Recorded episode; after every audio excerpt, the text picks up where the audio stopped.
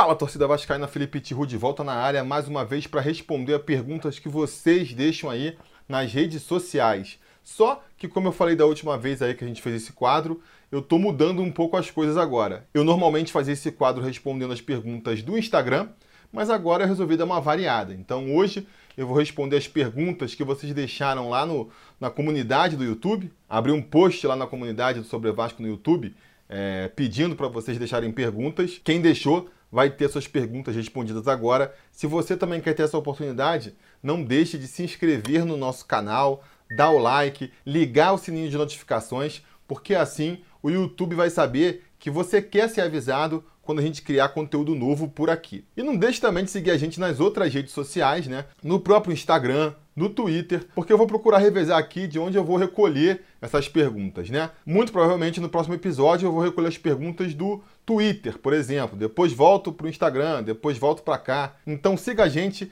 em todas as redes sociais do Sobre Vasco para não perder nada. E agora, bora para as perguntas aí então. O Jefferson quer saber aqui, ó. E aí, tu acha que o CT deveria ser feito em cima da Arena Rugby em Deodoro? Na minha visão, evitaria ser atrapalhado pelo tiroteio da Cidade de Deus. Olha, Jefferson, parece uma oportunidade interessante. Eu não ouvi falar que existia essa possibilidade de fazer o CT por lá. Eu acho que mais importante do que definir o local é fazer logo o CT, porque o Vasco está aí há décadas, né? Enrolando com essa questão do CT, enrolando onde vai ser, se vai conseguir o terreno, se dá para fazer, se não dá. E a gente nunca sai do papel, a gente nunca dá esse passo importante na modernização do Vasco, que é finalmente ter um centro de treinamento aí à altura do clube, né? Então, calhou de ser lá na Cidade de Deus, no terreno cedido pela prefeitura, é do lado do CT do Fluminense, então eles também têm que conviver com essa questão dos tiroteios, e é lá que vai ser, né? E eu acho que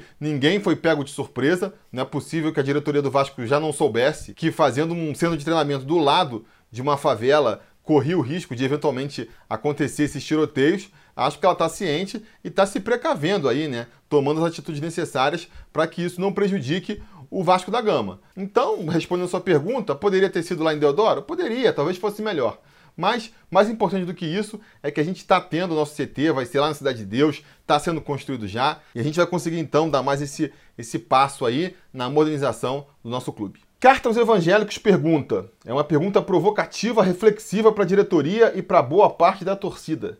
Se é notório que o Vasco precisa de dinheiro, mas tem uma joia em mãos, por que, ao invés de não montar uma estratégia para lucrar com ela e vender bem, respeitando o valor da multa rescisória do atleta, ou com valor acima, a diretoria parece querer fazer de tudo para vender a preço baixo, o que não resolve de fato os problemas e ainda passa um péssimo recado ao mercado. Pois é, Carta, eu concordo contigo assim, né? Eu acho que na verdade o problema é anterior. Eu acho que se o Vasco realmente ele quer é, fazer caixa com, a, com seus jogadores de base, né? Quer fazer desse recurso aí a, a solução, para conseguir acabar com seu endividamento, para conseguir aí a sua recuperação financeira, então ele realmente tem que montar todo um organograma, montar todo um planejamento em volta disso. Eu acho que o Vasco dá muito pouca oportunidade para os jogadores da base. A gente não vê um projeto, um planejamento de aproveitamento dos garotos. Eles vão surgindo ali quase que, que de maneira involuntária, né? Quando não tem mais nenhuma opção no elenco, eles dão uma chance lá para os garotos e aí um ou outro que consegue agarrar essa oportunidade, consegue estrear já jogando bem, acaba garantindo é, vaga na equipe. E aí, quando isso acontece, já cresce logo os olhos da diretoria para vender o moleque e tentar fazer um caixa. Eu acho que se a alternativa é essa, tá tudo errado, né? O Vasco tinha que constantemente estar tá lançando novos jogadores da base, investindo, apoiando eles, né? Não é aquela coisa de, ah, vou dar chance para um moleque aqui. Ah, estreou mal, volta lá para a base. Daqui a seis meses dá chance para outro. Daqui a seis meses o próprio jogador tem mais uma chance. E aí, se não vai bem, volta de novo para as categorias de base. Eu acho que não é assim que vai funcionar, né? Mas eu pretendo falar mais detalhadamente sobre isso num vídeo futuro. Agora eu vou ler aqui uma série de comentários, uma série de perguntas que todas caminham mais ou menos na mesma direção. Vocês vão ver. Olha só. O Lucas Dias quer saber quais são as minhas expectativas sobre o retorno do Vasco, uma vez que ele volta com alguns elementos novos da era Abel Braga, como o Guarim, o Benítez, o Thales recuperado e o Ramon Menezes. O Everton da Silva Dalla Bernardina também pergunta: Felipe Tiru, qual a sua expectativa para o Vasco na volta do futebol? Será que vai haver uma melhora com Ramon Menezes? Abraço! O Sérgio Bazarelli Stelzer também está perguntando aqui, Felipe, qual a sua expectativa em relação ao time do Vasco quando os jogos retornarem? Christian Osório também. E a Etihu, caso haja futebol ainda esse ano, você acha que os nossos atletas vão correr pelo Ramon Menezes? O que correram pelo Lucha ano passado? Bom, muita gente então querendo saber aí a minha expectativa, né, em relação aí ao time do Vasco para esse retorno à temporada. Minha expectativa não é muito boa, não, gente, porque eu acho que o clima dentro do Vasco não vai estar muito bom para uma boa apresentação do time, né? Essa questão dos salários atrasados tem que ser resolvida o quanto antes. É, se a gente for resolver, vai passar por vender jogadores, então é, vai ter que vender o Marrone aí, vai ter que vender fatalmente o Thales Magno também, se quiser chegar até o final da temporada com os salários em dia, o que é importante. Tem a questão eleitoral que sempre tumultua. O Campelo, pelo fato aí de, pelo menos na minha opinião, entrar com muito pouca chance de ser reeleito, eu acho que isso vai criar um clima ali de, de fim de festa, de fim de feira, uma insegurança dos jogadores, se eles vão permanecer numa próxima gestão, que também atrapalha. Então, é, tudo isso eu acho que leva a crer que a gente vai ter um final de ano aí mais preocupado com a parte de baixo da tabela, como infelizmente já é hábito aí nos últimos anos, do que olhando para cima e buscando, sei lá, uma classificação para Libertadores ou algo do tipo.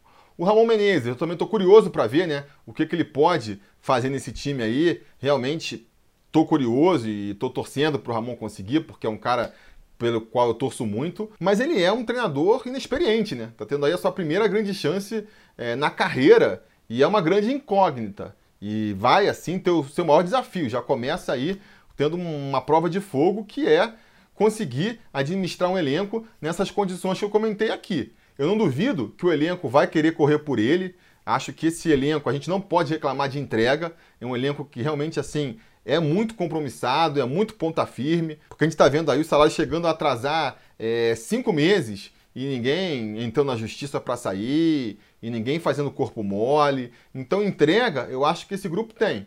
O que falta é um pouco de talento, né?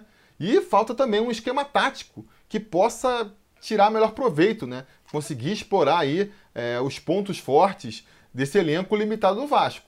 O Luxemburgo conseguiu fazer isso até certo ponto, o Abel Braga falhou miseravelmente nessa proposta. Então vamos ver aí, né? O que, que o Ramon Menezes é, vai aprontar. Fica a torcida, mas é uma incógnita completa, porque a gente nunca viu o Ramon treinando nenhum clube aí da, da categoria do Vasco, né?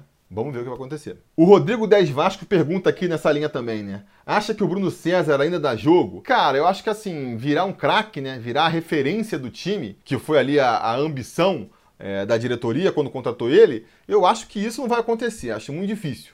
Vou ficar bem surpreendido se de repente o Bruno César virar um dos destaques desse time do Vasco aí nessa, nesse final de temporada.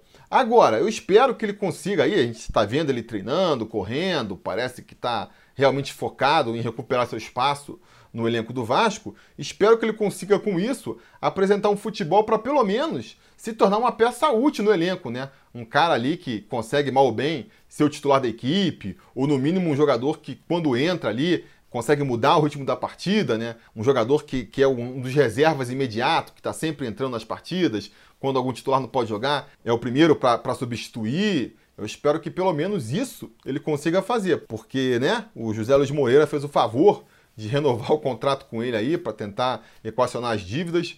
A gente tem mais dois anos de contrato com o Bruno César agora, dois anos e meio, né? Porque são dois anos além do que já tinha. Espero que sejam dois anos e meio um pouco mais produtivos do que foi esse um ano e meio até aqui, do qual a gente não pode aí aproveitar nada, né? Quase nada. Teve aqueles 15 minutos lá contra o Fluminense e só, né? Muito pouco, muito pouco. Então espero que, mesmo que ele não vire ali uma referência da equipe, ele se torne um jogador mais útil para o Vasco aí é, pelo restante do seu contrato. O Rodrigo Oliveira também pergunta: como você escalaria o Vascão para o restante da temporada com Marrone e Thales? Rodrigo, primeiro eu quero dizer que eu acho muito difícil do Marrone e do Thales chegarem até o final dessa temporada, né? É, no momento que eu estou gravando esse vídeo aí, a negociação do, do Marrone com o Galo ainda não se confirmou. Parece até que, que teve um revés, né? Mas ainda tô achando que ele vai para o Galo sim. Se não for, acho que ele vai ser negociado aí é, muito em breve, porque o Vasco precisa de dinheiro. Precisa de dinheiro para pagar os salários, para amenizar o clima ruim dentro do vestiário, para amenizar outras receitas com quem o Vasco estava contando e que por causa dessa confusão toda não vão mais acontecer. Então ele vai vender o Marrone e vai vender o Thales depois também, porque é, o dinheiro só do Marrone não vai ser suficiente. Então, assim, eu sou tão convicto disso que, pô, nem sei se vale a pena imaginar é, como que seria uma escalação é, com Thales e Marrone, mais Benítez, né? Não sei também como é que o, o, Ramon planeja armar a equipe, como é que é o estilo de jogo dele. Se a gente pega os jogos até aqui na temporada, com o estilo de jogo que o Abel queria implementar, a tendência era que o Marrone perdesse espaço para o Benítez no esquema tático, né? E aí ficaria o Thales pela esquerda, o Benítez pela direita e o Cano jogando como centroavante. Agora, com o Ramon, não sei, né? Não sei como é que vai acontecer. E, sinceramente, que eu já falei aqui, também não acredito que esses dois jogadores vão ficar com a gente até o final da temporada. CLTV, qual a sua opinião sobre essa bagunça que uma hora libera os jogos depois proíbem de novo? Pois é, CL, é uma briga de interesses, né? Cada um puxa para um lado e aí fica esse vai não vai. O que, que eu estou falando aqui? Por um lado, existe a questão ali do, do bom senso, né? a questão sanitária, a questão das autoridades de saúde preocupadas com o retorno à normalidade enquanto esse vírus aí assola o país, as nossas curvas elas estão longe de estarem diminuindo. A gente tem um problema grave ainda de saúde é, assolando o país. E o mais aconselhável nessa hora, a gente sabe, do ponto de vista sanitário, é a quarentena máxima aí, todo mundo que puder ficando em casa, saindo o mínimo possível para tentar aí embarrear a propagação do vírus. Por outro lado, a gente tem a questão é, econômica dos clubes que precisam voltar a campo para poder é, voltar a, a, a, cair dinheiro na conta. O Vasco está aí há três meses sem jogar, a televisão é, cortou dinheiro, não tem mais dinheiro de bilheteria, os patrocinadores eles vão se afastando e você continua tendo que pagar um bando de conta, jogador, é, funcionário, conta de água, tudo isso. Então assim, o dinheiro vai secando e os clubes vão ficando apertados. E por isso eles insistem, né, alguns deles pelo menos, na volta do futebol. Então fica esse cabo de guerra aí, que uma hora puxa mais para um lado, outra hora puxa mais para o outro. O que, que, vai acontecer com essa briga? Eu acho que eles vão acabar chegando numa solução aí no meio termo, né? Que não vai agradar muito ninguém. A gente não vai voltar imediatamente, que nem os clubes gostariam, e nem vai esperar também tudo se tranquilizar e os riscos de contaminação é, caírem a níveis satisfatórios para voltar com o futebol. Eu acho assim que dificilmente a gente vai conseguir chegar em agosto sem o futebol ter voltado. A minha aposta é que em julho a gente já vai ver o futebol voltando aí, muito antes do que os especialistas é, considerariam razoável, mas que diante da pressão aí econômica dos clubes vai, vai acabar acontecendo. Então, acho que estavam querendo botar para junho, aí depois negam e tal. Acho que em julho, em julho o futebol deve voltar aí. Essa é a minha aposta. O Bruno Felipe aqui, apoiador do canal, quer saber: Felipe, em quem você votou no duelo de ídolos do Vasco do canal Futebolaço? Edmundo ou Juninho Pernambucano? Bruno, cara, eu, pô, pulo fora dessa, mas de primeira. Não tem porquê eu ter que escolher aqui de quem meu coraçãozinho gosta mais, se é do Edmundo ou se é do Juninho. São meus dois grandes ídolos do Vasco, né? É, eu sei que tem outros ídolos que são maiores. O Roberto Dinamite, sem dúvida, é o maior ídolo do Vasco. Tem o Queixada, o Barbosa. Tem gente que gosta do Romário bastante também. Eu não vou entrar nessa discussão. Que nem eu vivo falando aqui, essa questão de ídolo é uma questão muito pessoal. Depende muito ali da época que você começou a acompanhar o clube, os jogadores que você viu vestindo a sua camisa. Para mim, quem mais me marcou foi o Edmundo e o Juninho, cada um por seus motivos. Eu costumo brincar que o meu lado emocional tem como ídolo Edmundo e o meu lado racional tem como ídolo o Juninho, porque ainda tem isso, né? São jogadores bem diferentes. O Juninho sempre foi um jogador muito cerebral, não é um jogador super veloz, que tem uma força muito grande, mas é um jogador que tem uma técnica muito boa e muito inteligente. E sempre soube usar essa inteligência é, para se destacar dentro de campo, para se destacar fora de campo também. Sempre gostei é, dos posicionamentos que ele tomou fora de campo. Acho que ele é um líder nato e continuou sendo depois que, que se aposentou, né? Tá agora sendo lá diretor de futebol do Lyon. Sonho que um dia ele possa vir também a ter um cargo desses no nosso Vasco da Gama. O Edmundo já é o contrário, o Edmundo é completamente emocional. É aquele cara de quem você pode esperar tudo, né? Então, assistir um jogo com o Edmundo no time era uma tensão constante. Porque de um lado ele poderia fazer um golaço driblando metade da equipe adversária, e por outro ele poderia, sei lá, se irritar, dar um soco no zagueiro adversário e ser expulso e deixar a gente com menos um. E também, de novo, né, isso se reflete fora de campo. Fora de campo, o cara também sempre teve uma relação muito tumultuada com a torcida, com os dirigentes. Nunca você sabia o que podia acontecer. Era um, um nível de estresse constante ter o Edmundo no time. Agora, quem acompanhou o Edmundo ali em 96 e 97 e tinha 16, 17 anos na época, que nem eu tinha, pô, não tem como falar, cara. Não tem como falar que, que, que não tem um cara como ídolo. Me desculpe, porque marcou, marcou. O Vasco vinha de uns anos ruins, de repente o Edmundo volta em 96, a gente volta até aquele ídolo, aquele jogador de quem se espera tudo. E em 97 ele faz o que ele fez. Então a gente ia para o estádio para ver o Edmundo jogar, com a certeza de que o Edmundo ia resolver, e ele ia lá e resolvia, na maioria das vezes. É, e é isso, é emoção, é a emoção que fala. O, o, o sentimento que ele me despertou naquele período é que faz ele ser meu ídolo até hoje. Então não adianta vir, já vi gente falando assim: ah, não, porque o Edmundo, se você for ver os títulos que ele conquistou, ah, não, porque o Edmundo, se você for ver o tempo que ele passou no Vasco e quando ele realmente é, foi bom jogador. E, cara, isso são números, são fatos, e não é nesse lado da cabeça aí que, que essa decisão minha se faz, é no lado da emoção mesmo, do coração, todo o sentimento que ele despertou para mim. Foi o primeiro campeonato brasileiro do Vasco que eu acompanhei realmente ali, de cabo a rabo. 89 eu era muito moleque ainda e ficou marcado para sempre. Ficou marcado para sempre. Então que bom, que bom que eu não preciso escolher entre Juninho e Edmundo. Eu tive os dois, eu vivi toda a carreira dos dois é, no Vasco e que bom, que bom que eu não preciso escolher entre nenhum deles. O William Nascimento quer saber aqui o que eu acho da proposta do Krasnoda pelo Thales. E o Danilo Santos também quer saber aqui se eu acho mais viável vender o Thales para um time médio da Europa ou vender direto para um time grande. Cara, eu acho que assim, vender para um time médio ou vender para um time grande é uma decisão que cabe mais ao jogador, a como ele projeta a carreira dele, do que ao Vasco. Eu acho que o Vasco tem que vender para um time que pague o que o Vasco considera razoável pelo jogador. E aí, nesse sentido, respondendo a pergunta do William, eu acho que o time russo lá ofereceu pouco ainda, né? 10 milhões de euros. Tem muito uma discussão quando a gente vai, eu defendo aqui o Marrone, por exemplo, acho que ele é um jogador útil para o Vasco, e aí muita gente tenta contra-argumentar comparando com o Thales, né? Ah, pô, o Thales é muito melhor e é muito melhor mesmo, sabe?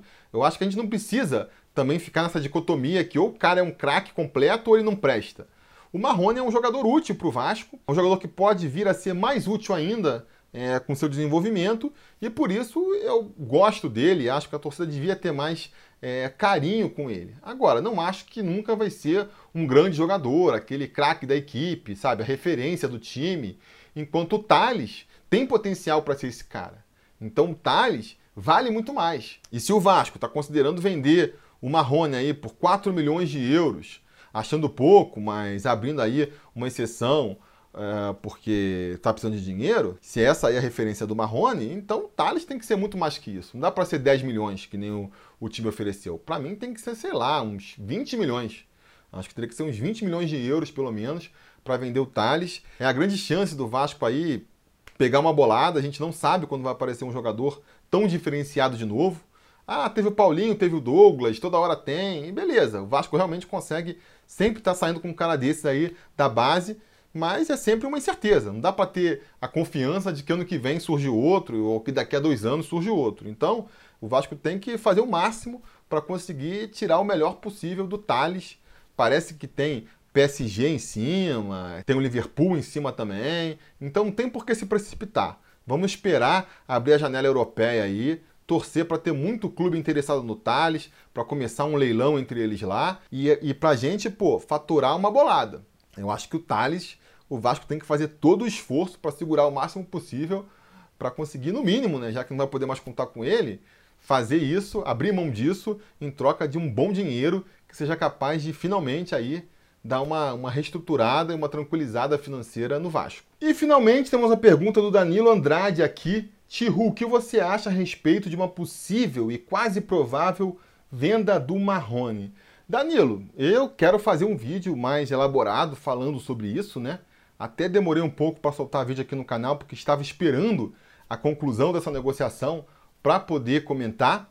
mas é, no momento que eu estou gravando, parece que teve um revés aí, o Vasco quer o dinheiro todo à vista, o Galo não quer pagar, o BMG está intermediando, mas o Vasco teria que pagar juros. Enfim, parece que deu uma esfriada na negociação, o Marrone falou que não vai mais. Então, não sei. Não sei aí se isso vai rolar ou não. Eu acho que vai rolar. Se eu fosse apostar agora, a minha aposta seria de que o Marrone vai sim para o Galo. Pode ser até que no momento em que você esteja vendo esse vídeo, a negociação já tenha até se concretizado. E nesse vídeo eu vou explicar melhor aí a minha opinião. Mas basicamente o que eu acho é o seguinte, né? No Vasco dos meus sonhos, um Vasco estruturado, um Vasco com realmente aí um planejamento de aproveitar a base, a gente não venderia o Marrone. Por esse valor, segura o Marrone, ele vai ser mais útil para o time, é um jogador barato em relação aos outros, é um jogador que pode ser útil para a equipe, que se eventualmente aparecer uma proposta, vende. Se não, fica com a gente aí o tempo que for necessário. Agora, na prática, a gente sabe que isso não vai acontecer, não vai ser pelas mãos do Campelo, que essa organização vai vir e o Vasco está aí com a corda no pescoço, com o Pires na mão atrás de dinheiro e parece que a solução mais viável para conseguir aí um desafogo no momento é a venda do, do Marrone. Então, o que, que vai fazer? É mais um garoto que a gente sacrifica aí para poder arrumar nossa bagunça, que vai pagar o pato por isso. Que pague então, né? Não vai ser o primeiro aí nessas condições, e eu só espero que seja o último, né? Só espero que seja o último. Eu espero que a próxima diretoria faça essa reformulação, reestruture ali a, a estratégia do Vasco para que a molecada base passe a ser mais valorizada e passe aí a, quando for vendida, trazer um retorno maior para o clube. Mas para agora não dá. Para agora não dá. Então, assim, fico triste pela venda do Marrone, mas entendo. Acho que se o Vasco está precisando de dinheiro, é esse o recurso que o Vasco tem. Então, é, que se venda o Marrone. Né? É inclusive por isso que eu estou apostando que ele vai ser vendido, porque é bom para o Vasco, é bom para o jogador, que vai ganhar mais lá também, vai ter mais projeção, e o Galo está querendo, né? Então acho que vai acabar rolando. Bom, galera, como era até de se esperar, né? É, essas respostas aí estão levando mais tempo do que era de se esperar. Quando eu não estou ali no Instagram, com aquele tempinho ali me fazendo ser mais sucinto, eu acabo me perdendo nas respostas, me alongando por tempo demais. Então vou cortar esse vídeo aqui em duas partes. Vou aproveitar aí que a recorrência de, de vídeos aqui no canal não tem sido tão intensa, né? Para transformar esse conteúdo aqui em dois vídeos. Então, se tudo der certo e nada der errado, logo mais eu apresento para vocês aí a segunda parte desse vídeo. Eu vou pedir para vocês então curtirem aqui é, o vídeo se vocês gostaram, se inscreverem no canal, ligar o sininho de notificações, porque assim vocês vão ser avisados quando essa segunda parte for ao ar. Beleza? Tá combinado? Então tá combinado. A gente vai se falando. A realização desse vídeo só foi possível graças ao apoio inestimável dos conselheiros do Sobre Vasco. Ajude você também ao Sobre Vasco continuar no ar, se tornando um apoiador em apoia.se barra Sobre Vasco ou sendo um membro do canal aqui no YouTube.